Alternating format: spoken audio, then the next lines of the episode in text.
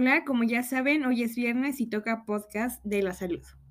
Bueno, el día de hoy vamos a hablar acerca de la comunicación clínica y cómo es que podemos darnos cuenta como profesionales de la salud que estamos cometiendo algunos errores o también cómo podemos mejorar esas estrategias que ya tenemos presentes. Para ello vamos a hablar un poco acerca de la comunicación clínica. Como sabemos, la comunicación es parte de nuestro día a día ya que lo utilizamos para comunicarnos con nuestra familia, con nuestros pacientes, con nuestros amigos. Y bueno, de esta manera podemos expresar lo que sentimos, lo que tenemos eh, en mente, como cosas que deseamos hacer, algunos alimentos que deseamos pedir, algunas otras cosas que necesitamos para nuestro día a día. Y bueno, también podemos enfocarnos al área clínica, en la cual nosotros eh, proporcionamos una información adecuada a nuestros pacientes para de esta manera eh, eh, proporcionar un tratamiento adecuado.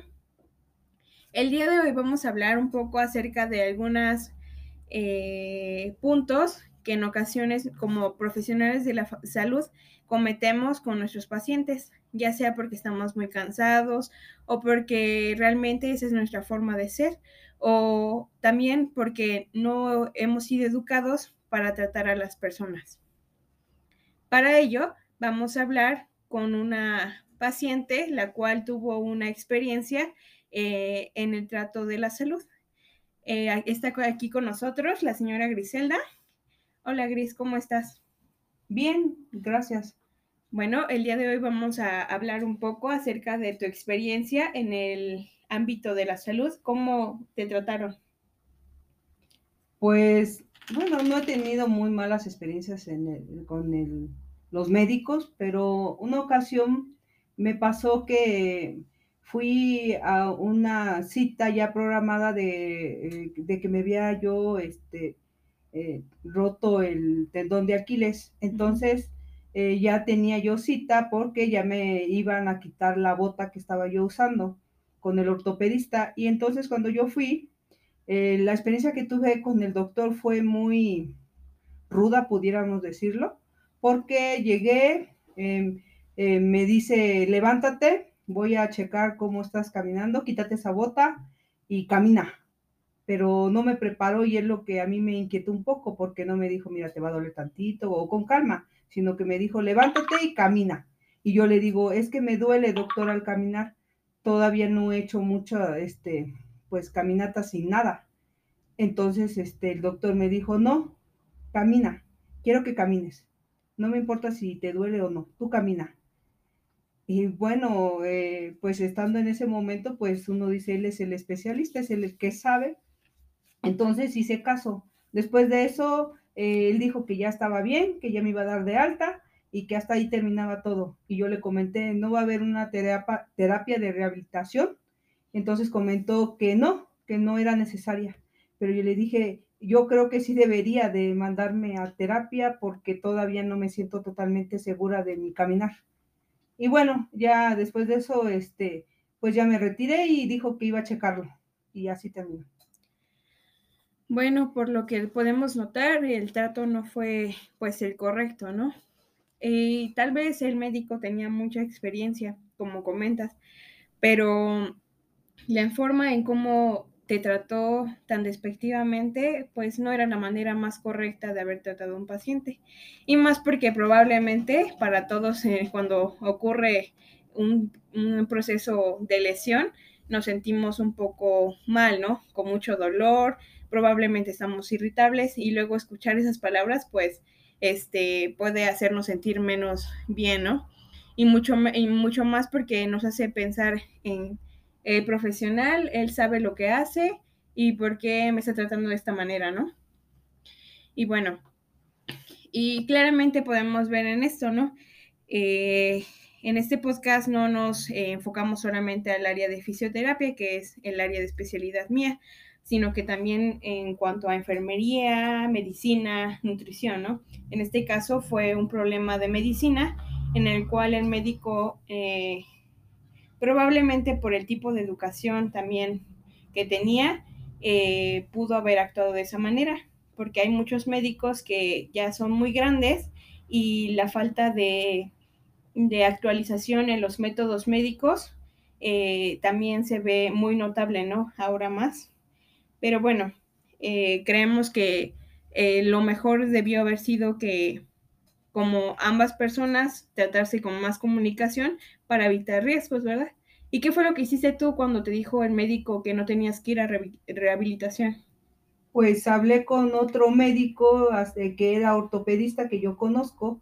Eh, entonces él me dijo, no, si hay necesidad que vayas a rehabilitación y él me envió a rehabilitación. De hecho, me, me fue muy bien porque fui a un lugar muy cerca de mi casa y entonces este, la, y las terapias me las dieron bastante bien y pues ahora sí que gracias a Dios ya estoy mejor, ya camino bien.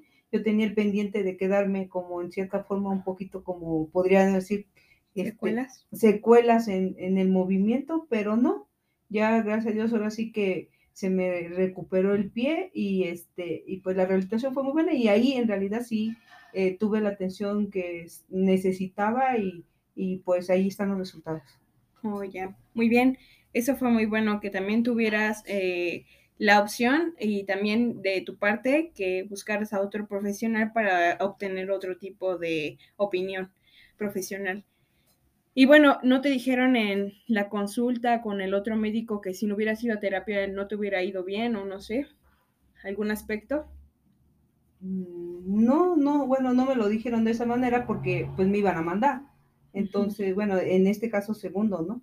Pero sí se ha escuchado de algunas personas que les hacen operaciones y no los mandan a rehabilitación y por lo tanto a veces quedan un poquito como que, eh, pues eh, ajá, no hay movilidad en sus partes donde, por ejemplo, me platicaron de un caso de una joven que se lastimó el codo, le operaron el codo y ella no quiso hacer, ir a hacer eh, los, la rehabilitación que necesitaba y entonces este, en cierta forma su mano no se le dobla totalmente y no fue por problema en cierta forma de la operación, sino de la rehabilitación que quizá debió haber tenido. Y bueno, yo pensando en ese sentido dije, no, yo necesito rehabilitación porque no siento mi pie en las condiciones para que me diga un médico, camínale y ya estás bien y hasta ahí, ¿no? Entonces, bueno, también el hecho de que los médicos eh, o jóvenes como ustedes pues den a, conocer información, pues eso también nos hace pensar a nosotros que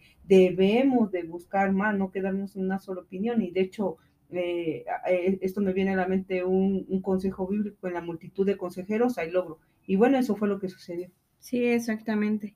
Bueno, tú también comentabas un ejemplo de otra persona, ¿no? Una experiencia.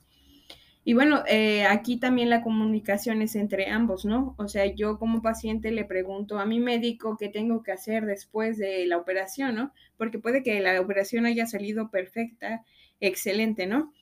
Pero yo como paciente no haya tomado las medidas adecuadas o por creer, ah, pues es que el médico ya no me dijo nada, pues así sigo, ¿no? O también no sigo los cuidados que me dio el médico.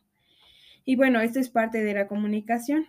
Y, y sí, eh, es bueno que tanto como pacientes como como profesionales de la salud eh, mantengamos una relación en cuanto a la comunicación amplia para evitar malos entendidos, para evitar eh, que también nos equivoquemos en, en, los tratamientos, ¿no?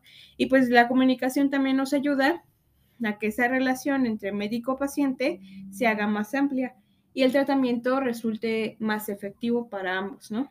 Muy bien, muchas gracias, Gris, por compartirnos tu experiencia en cuanto al área de la salud y la comunicación. Y bueno amigos, como aprendemos de esta experiencia, es bueno que nosotros como profesionales de la salud eh, ampliemos el conocimiento de nuestros pacientes para evitar también malos entendidos, como ya se mencionaba, o que los procedimientos que nosotros queremos dar a entender a nuestros pacientes salgan mal.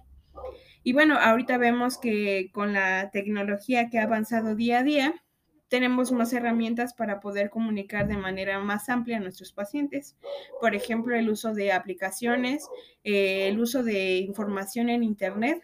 Eh, claramente también hay que hacer un paréntesis en esto, que es bueno que nosotros como profesionales de la salud eh, invitemos a nuestros pacientes o a las personas con las que convivimos y nos piden ayuda que les enseñemos las fuentes eh, que contengan información verídica para evitar que también se llenen de información falsa.